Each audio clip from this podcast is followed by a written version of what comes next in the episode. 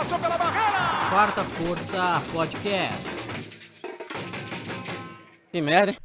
Bom dia, boa tarde, boa noite, queridos ouvintes do Quarta Força. Sejam bem-vindos ao quinto episódio deste podcast maravilhoso, esse podcast sensacional que alegra a sua manhã, tarde e noite.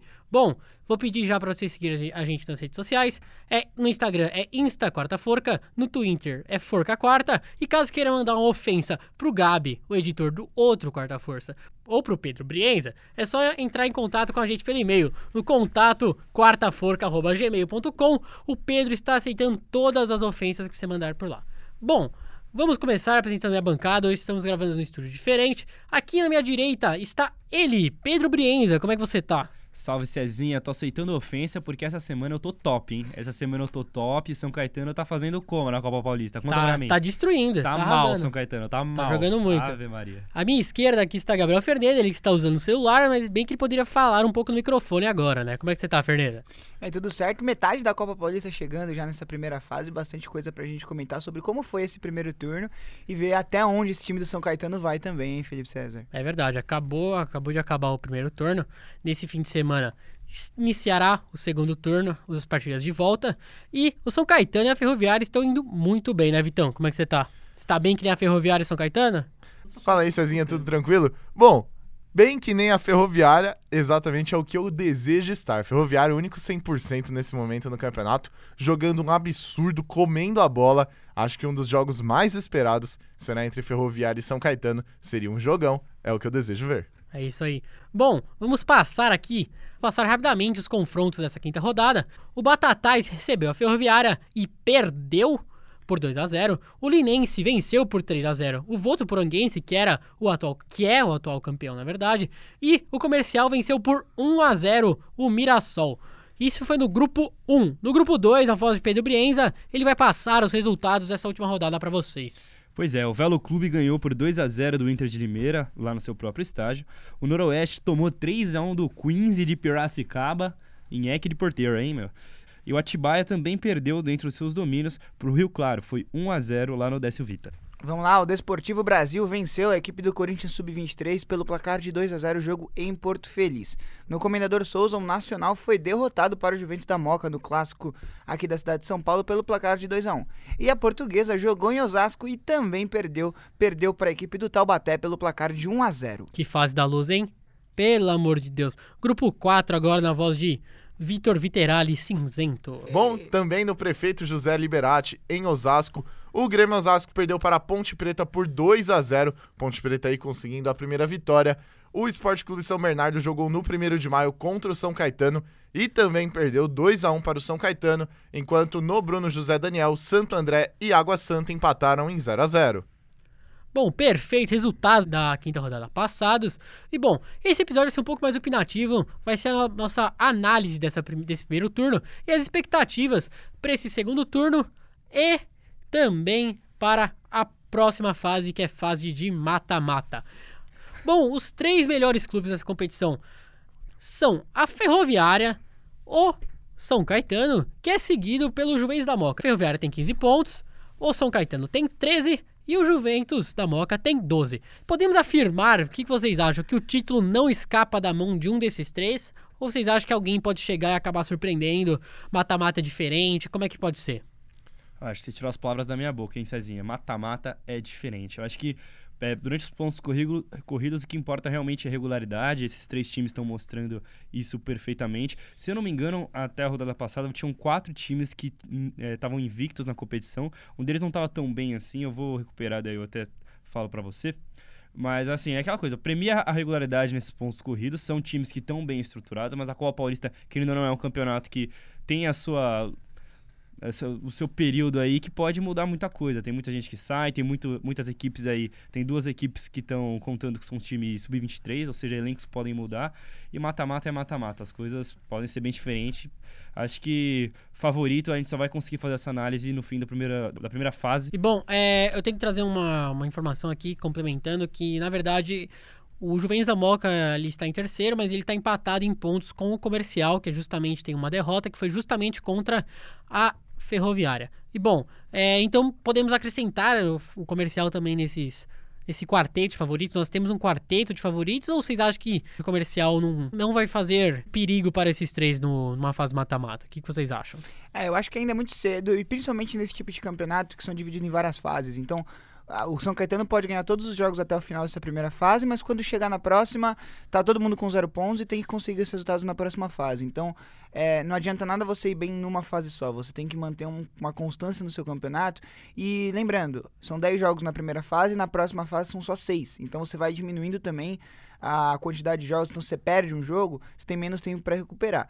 É claro que são as equipes que a gente começa olhando com mais carinho pela campanha que vem fazendo, né? Comercial, Ferroviária, São Caetano e o Juventus. Mas é, todo cuidado é pouco e eu tenho certeza que todas as equipes que avançarem, as quatro de cada grupo que forem avançando, vão tentar melhorar o seu futebol para a próxima fase e a tendência, pelo menos, é que o campeonato vai ficando cada vez mais complicado, até mesmo para as equipes que começaram muito bem. E bom, gente, sabe qual que foi uma surpresa minha? Vamos ver se o, se o Vitão também concorda. Que, bom, as duas equipes sub-23 terminam esse primeiro turno fora da zona de classificação. Vocês acham que isso é, é esperado por serem elencos sub-23 contra equipes mais experientes, com jogadores profissionais já? Ou você acha que isso não, não deveria refletir, afinal são dois clubes grandes e jogador sub-23 de Corinthians já, já deveria, no geral, estar praticamente pronto para o profissional?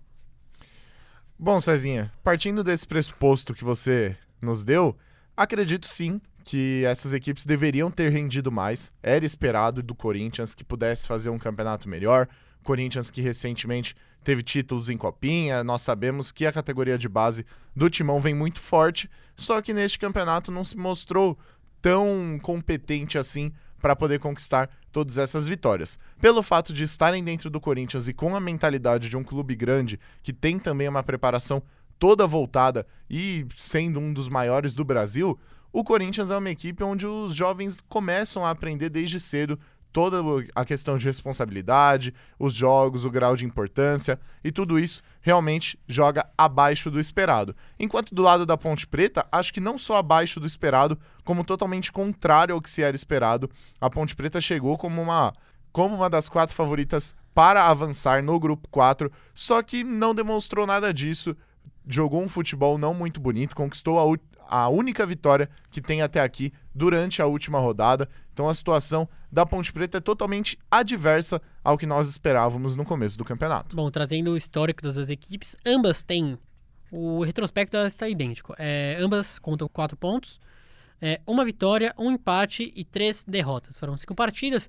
Então, Pedro, você queria trazer um parecer aqui? É, eu queria explorar um lado que você mesmo comentou antes da fala do Vitão é aquela questão, né? O futebol brasileiro, não só o futebol brasileiro, o futebol mundial está se concentrando muito nos jovens, bem jovens. A gente vê que os times de base, como ele bem pontuou, a copinha muito bem feita pelo Corinthians, grandes campanhas, é até os 20 anos de idade. Hoje, um jogador profissional, se ele não demonstra uma qualidade profissional até os 20, ao começo dos 20 anos, realmente está vendo uma raridade absurda encontrar jogadores de qualidade nessa faixa etária se eles não estão no nível profissional. É assim, o problema é, ao meu ver, o que não me surpreendeu a campanha desses times é justamente o fato de ser sub-23. Você vê a própria Ponte Preta, o lateral esquerdo profissional da Ponte Preta atual é o Abner. O Abner não tem nem 22 anos, se eu não me engano. E assim, e ele tá no time profissional, jogando uma Série B, fazendo uma ótima campanha na Série B pela, pela macaca no time profissional. Ou seja, esses times de aspirantes é aquela coisa, eu acho que se salva um jogador ou outro para conseguir uma carreira profissional em algum time, eu creio que seja a, a bacia das almas. Eu, eu não vejo como times que podem mostrar um, um poderio é, em frente a times que jogam com, times, com elencos profissionais, mesmo sendo de dimensões menores, como o Juventus, o São Caetano, o próprio Santo André, entre outros aí que jogam na Copa Paulista. É, e, mas, e até adicionando um pouquinho mais a isso, a gente tem jogadores que vêm se, já se firmando é, no profissional e como destaques com 18, 17 anos de idade, alguns jogadores já se consolidam como é, peças importantes de grandes times. A gente tem exemplos disso aqui no futebol brasileiro mesmo, é, em times grandes. O Anthony, por exemplo, tem idade para jogar num time sub-23 e hoje ele é um titular do time de São Paulo, por exemplo, de maneira indiscutível. E que renovou o contrato agora recebendo cinco vezes mais. Oito vezes mais. Oito vezes mais. Exato, então é, é, é uma coisa muito diferente de você estar. É, é como o Brenza falou, esse time sub-23, ele de- pode até ter alguns talentos, mas no geral são jogadores que não conseguiram se colocar no time principal do Corinthians, nem no time principal da Ponte Preta. Então você pode. mostra que a maior parte da qualidade não vai estar necessariamente nessas equipes, vai estar naquela equipe principal. Por mais que seja aquele jogador que está no banco, mas é o time o jogador no banco do time principal, não o cara que está jogando como profissional na equipe sub-23. Bom, essa foi uma das nossas surpresas negativas. Só completando a informação trazida pelo Pedro Brienza, o Abner, ele chegou, foi transferido para o Atlético Paranaense recentemente, foi um grande destaque por parte da Ponte Preta no campeonato da Série B, lateral esquerdo de 19 anos, chega agora para brigar com- por vaga com o Márcio Azevedo e também com o Adriano, recém-chegado lá pelo clube paranaense. Uma situação bem bacana, um jovem sim, que foi muito bem aproveitado pelas categorias de base da Ponte Preta, subiu e fez um grande futebol. É, aquela coisa, né? Pelo jeito é o que tá virando, né? Futebol mundial chegou nos 20. Se não virou, não vira mais, né? O que eu acho muito triste, isso não chegou nos 20, não vira mais, porque tem muito jogador que passa de 20 anos e depois é descoberto. Por exemplo, não que ele viva um grande momento hoje, mas o Lucas Lima viveu muitos, muitos, bons, muitos bons momentos no Santos e ele foi descoberto ali com seus 25, 26 anos. É, É, é descoberto, entre aspas, o Lucas Lima já jogava em times profissionais, mas se for pegar um exemplo ainda mais é, é, drástico, tem o Leandro Damião, que jogou Várzea, eu acho que ele chegou a fazer a estreia dele pelo Inter de Porto Alegre com mais de 20 anos, 22 anos. Sim, perfeito. Outro que jogava na Várzea é o Bruno Henrique, que hoje tá no Flamengo. Acrescentando outro nome, tem o Luan do Grêmio também. Verdade. E foi o rei das Américas durante 2017. Rei das Américas e ídolo do Vitor Padilha. Ele, ele, ele gosta muito do, do, do Luan. Né? do Luan. Outra surpresa, só que dessa vez positiva nesse campeonato, na minha visão, é a campanha do 15 de Piracicaba, que está com 11 pontos liderando o grupo 2. E o comercial está na vi- vice-liderança do, do grupo 1, com 12 pontos, também uma grande campanha. E bom, mas na minha visão, vou trazer aqui, vamos ver se vocês concordam. Minha principal surpresa positiva desse primeiro turno é a campanha do São Caetano.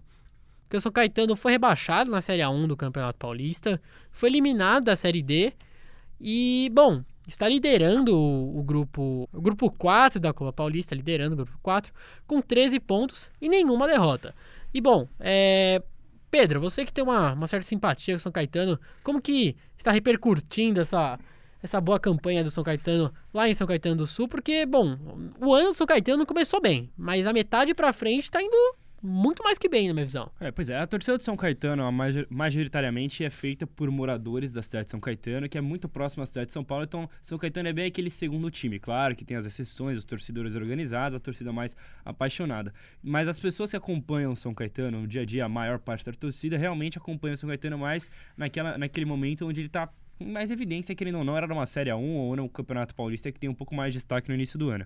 A Copa Paulista, pelo, pelo que eu venho acompanhando, principalmente nas redes sociais, com os torcedores, tá sendo aquele gostinho meio do. Não é mais que obrigação. A torcida de São Caetano esperava muito de São Caetano na campanha da Série 1, principalmente depois do primeiro jogo, aquele empate contra o Corinthians, que foi um jogo bem sofrido pro Corinthians, que quase escapou ali, um- conseguiu sair com uma vitória lá na Arena em Itaquera.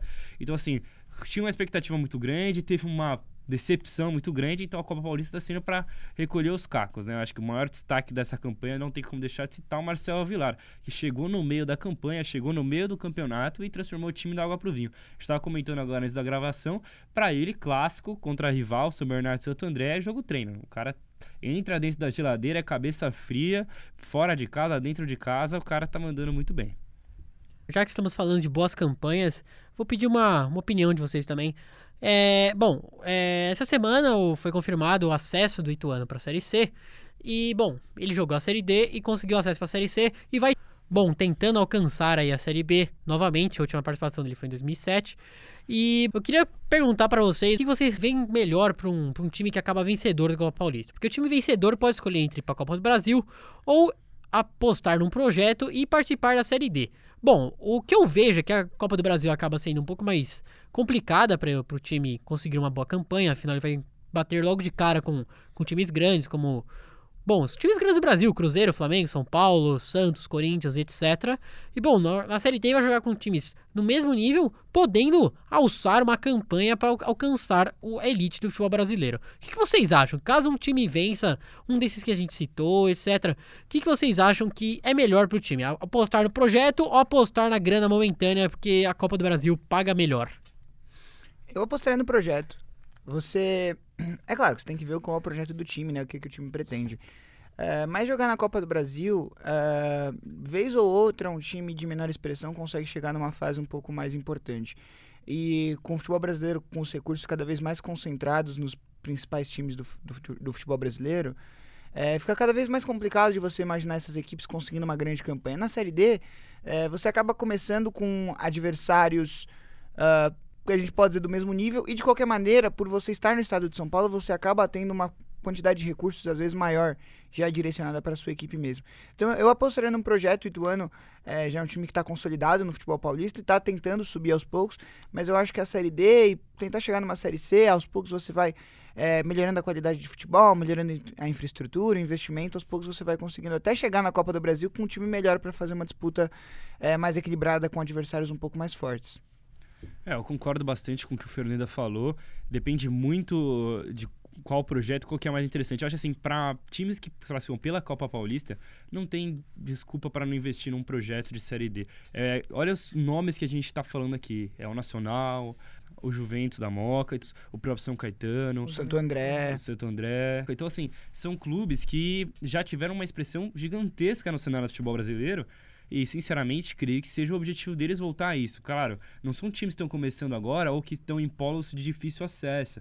Se fosse um clube do norte do Brasil, do extremo, do extremo sul, realmente valeria a pena investir. Porque eu acho que um investimento numa vaga para o Brasil é aquela, aquele investimento de risco. Você pode sair de lá na primeira fase, ganhar um dinheirinho legal para, beleza, no próximo ano no estadual tentar alguma coisa, ou num golpe de sorte, você classifica um, classifica dois, classifica três, quando você vê, está na televisão a nível nacional e consegue um dinheiro bom para conseguir realmente montar um projeto para o estadual do ano seguinte. O que acaba sendo também uma raridade, né? Exatamente. É, não é nenhuma tá... garantia você conseguir Exato. fazer isso. É, é que tá, um investimento de alto risco. Então, assim, eu acho que quando você tem um nome a zelar como a maioria dos times que disputam essa Copa Paulista, sinceramente, eu acho mais interessante investir no projeto da Série D. Agora, se você é um clube começando, nunca alçou voos maiores, não tem uma torcida que vai ficar eu acho que talvez um investimento na Copa do Brasil para garantir uma grana e conseguir evoluir aos poucos seria mais interessante. Mas como não é o caso de nenhum time na Copa Paulista, sinceramente, rapaziada, vamos investir aí, cara. É, e só mais um detalhe importante, Felipe César, que eu não falei, você garante um calendário para o segundo semestre também. Exato. Copa do Brasil, você não tem essa garantia que você vai jogar em agosto. Se você está na Série D, a gente está tendo o jogo da Série D até agora, começam agora as semifinais. Então você acaba tendo um calendário para jogar durante mais tempo. Você não acaba a sua temporada no mês de julho. Você pode jogar até o mês de outubro, por exemplo. Faz uma diferença. Sim, perfeito.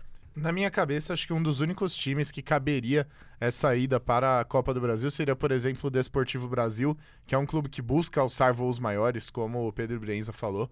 É um clube que deseja se mostrar para todo o Brasil, não só também para São Paulo. Então acho que seria um dos poucos casos onde a Copa do Brasil vale a pena. É. E outra coisa que eu gostaria de ressaltar é por parte do, do projeto, por exemplo, do CSA de Alagoas.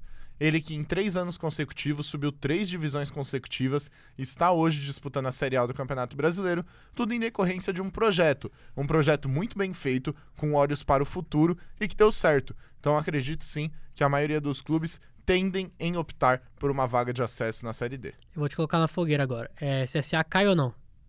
Espero que não, mas a expectativa é que sim. Entendi. É, é, uma, é lamentável. Não lamentável, mas eu fico muito triste com esses clubes que consegue alcançar a Série A, que fica nesse, nesse sobe e desce, sabe? Eu acho, acho bem triste, porque muitos desses clubes que sobem, eu tenho eu acabo simpatizando com eles. É, eu acho que o que mais dói é o fato de um ser um clube do Alagoas, né? O representante de um estado brasileiro que, querendo não, não tem tradição no futebol. Eu acho muito legal essa diversidade que a gente encontrou no nosso país. Pô, na Série B são quatro, quatro lugares de acesso, três atualmente sendo ocupados por times paulistas. Se você imaginar uma Série A do Campeonato Brasileiro com sete, oito times paulistas, é... é Vai virar o quê? Ah, o, to o, torcedor paulista se diverte que claro, vai ter jogo né? a rodo lá no estado, né? Pois é, mas pô, é campeonato brasileiro, né? Eu acho- Exatamente. Eu, eu, me divirto bastante em conhecer times e ver torcidas, as belas festas que são feitas no Brasil todo, um país que é apaixonado, 200 milhões de pessoas apaixonadas. É complicado. É, bom, vocês muito falaram aqui de, de projetos, de equipes tradicionais que deveriam abraçar o projeto. E, bom, vem uma coisa na cabeça. Qual que é o projeto da portuguesa, gente? Pelo amor de Deus, a portuguesa. Festa junina. A portuguesa está com três pontos, mas a festa junina está bombando, olha. A, portuguesa é a lanterna do grupo 3, seguido em cima pelo Corinthians com quatro pontos. A portuguesa tem uma vitória, zero empates e quatro derrotas nesse, nessa Copa Paulista. É, pessoal, o que, que, que, que tá faltando na portuguesa? O que a portuguesa pode fazer para voltar minimamente Pra melhorar, pra melhorar, porque não, não, não consigo imaginar português numa Série A novamente. Eu nem vou jogar essa pauta aqui, porque acho que é um pouco complicado. Quem tiver essa fórmula, vai lá pro Canindé, vende que vai ficar milionário. Porque tá complicada a fase da Lusa. O que, que, que, você faz numa situação dessa? A situação da luz é dramática, né? Eu acho que, que ele não resposta é arrumar a casinha. Sinceramente, o futebol se misturou com o dinheiro, o dinheiro se misturou com o futebol. E é o que tá faltando pra Luz é organização. É torcida e paixão nunca vai faltar pra Luz. É um time muito tradicional em São Paulo. Mas é aquela coisa, se for pensar, há menos de 5 anos atrás, o Guarani estava vendendo, leiloando o Brinco de Ouro da Princesa, um dos estádios mais tradicionais do futebol paulista, um, quiçá um dos maiores, mais tradicionais do Brasil, lá em Campinas, leiloou, foi refeito a todo um planejamento financeiro, contrataram um cara que entendia de contabilidade, contou as moedinhas. Contaram com o apoio em campo do monstro Fumagalli. Exatamente. Então, assim, a- o Guarani é um time tradicional, tem paixão, tem vontade e alguém que chegou e arrumou a casinha. A Lusa tá numa situação dramática, já pensou em vender o Canindé mais de uma vez e provavelmente, eu espero que E não nem tá jogando o Canindé, né? pode chegar a esse ponto. Eu espero que não, porque pra mim a Lusa sempre será a dona do Canindé. Mas é aquela coisa, falta arrumar a casinha. Eu acho assim, eu não acho que é impossível. A Lusa tem um nome, tem uma torcida, tem uma, uma estrutura suficiente pra ser um grande clube da Série A. Ela só falta arrumar a casa, é, é assim, tirar as maçãs podres, as laranjas podres do, do cesto e arrumar a casinha. Eu, assim, eu tenho esperança na Lusa, eu não sei quanto tempo pode demorar pra isso acontecer. Mas eu não acredito que time grande desse tamanho morre, não, velho. O jogador passa, a diretoria passa, mas o clube fica. Eu também acredito em uma recuperação por parte da portuguesa, já que se nós pensarmos nos últimos confrontos, pelo menos por parte da Copa Paulista, com exceção feita à partida da primeira rodada, que foi 3 a 0 para o Desportivo Brasil, as derrotas da portuguesa são por apenas um gol de diferença. São jogos disputados, são jogos onde a portuguesa se mostra sempre viva, e eu acredito que com alguns pequenos ajustes dá para levar de volta a luz ao topo, pelo menos algumas vitórias. Bom, o Vitão tá basicamente falando que a Lusa perde, mas perde pouco. O que não conforta nada o torcedor lusitano. Com Apanha. certeza, não, não conforta o torcedor lusitano. Apanha, mas não apanha feio. É, Teve um episódio que aconteceu recentemente. é, tem um uma transmissão de rádio que é feita é, e por pessoas da portuguesa. E eles fazem os jogos da portuguesa mesmo. E durante o campeonato estadual, ah, o, exato, que um, o comentarista dessa transmissão ele era parente de um, de um dos cartolas da portuguesa. E a portuguesa estava jogando muito mal, perdeu de 3 a 0 aquela ocasião, se não me falhe a memória. E durante o jogo, durante a transmissão ao vivo, o narrador estava criticando a atuação da portuguesa dentro de campo, falando que o time era ruim e tudo mais. E o comentarista estava tentando defender a, o Cartola, que era é, fa- familiar dele, falando: ah, mas o futebol da portuguesa é esse mesmo, se preocupa só em narrar, não fica comentando e tal. Então isso mostra bastante do que é a portuguesa hoje. É, e eu acho que todo o trabalho que for feito com a portuguesa agora vai ser para longo prazo. É, é um time que despencou depois de toda a polêmica que deu quando eu tava na Série A, o famoso tapetão da equipe do Fluminense. Foi um time que despencou ladeira abaixo, caiu da Série A pra B, da B pra C, da C pra D e agora tá sem divisão nacional. Não está na elite do futebol paulista também. Então qualquer trabalho que for feito com a portuguesa vai ser um trabalho de reestruturação a longo prazo. Acho que não é nem a médio prazo, é a longo prazo. É, mas é isso, tem que começar com coisas internas. A gente, a, gente fala bastante da Copa Paulista aqui, da, da portuguesa, mas se você abrir os grandes portais de esportes por aí, quando você vê alguma coisa da portuguesa, não vai ser sobre futebol. Vai ser sobre o Canindé, sobre a falta de dinheiro, sobre o, o estádio que tá sempre vazio. Então é, é disso que a gente vai acabar comentando. Então tem que começar devagar, de dentro, para depois a coisa florescer para fora. Porque senão é, vai continuar do jeito que tá por muito tempo. E aí vocês falaram agora há pouco, né? Time grande continua, time grande não morre. A gente tem vários exemplos de futebol, de- no futebol de times que já foram muito grandes e que hoje já não figuram mais é, na elite. Continuam existindo, continuam jogando, mas que não aparecem mais como gr- grandes candidatos em, em grandes competições. Então a portuguesa tem que abrir o olho mesmo, senão a coisa pode ficar meio que irreversível. Mas assim, tem jeito. A partir do momento que a equipe, que a diretoria, todo mundo que tá lá dentro se dispõe a fazer um trabalho coerente, as coisas tendem a melhorar. Bom, a gente fala isso porque todos aqui acreditam que gostam da portuguesa, senão a gente estaria simplesmente zoando ela. A gente não, não é torcida rival, a gente gosta muito da portuguesa. Eu, go- eu gostava muito de ver a portuguesa jogar quando tinha o Edno. Lembra do Edno? Saudades, Pelédino. Peledno. O grande Milton Neves, que apelidou ele. Jo- Jogou no Santo André, não sou tanto fã assim. Não, não é, é verdade, jogou no rival do São Caetano, né? Pois é, pois é. E você tava falando aqui nos bastidores, o Marcelo Vilar, treinador do São Caetano, sabe o que é clássico? Ele não sabe o que é clássico? Como é que é? Eu, sinceramente, eu acho que não avisaram pra ele. Ele veio do Ceará, eu acho que não contaram pra ele que o ABC tem clássico, tem rival, porque ele simplesmente não toma conhecimento. Ele fala: "Ah, Santo André, os caras vieram aqui de perto, beleza, toma gol".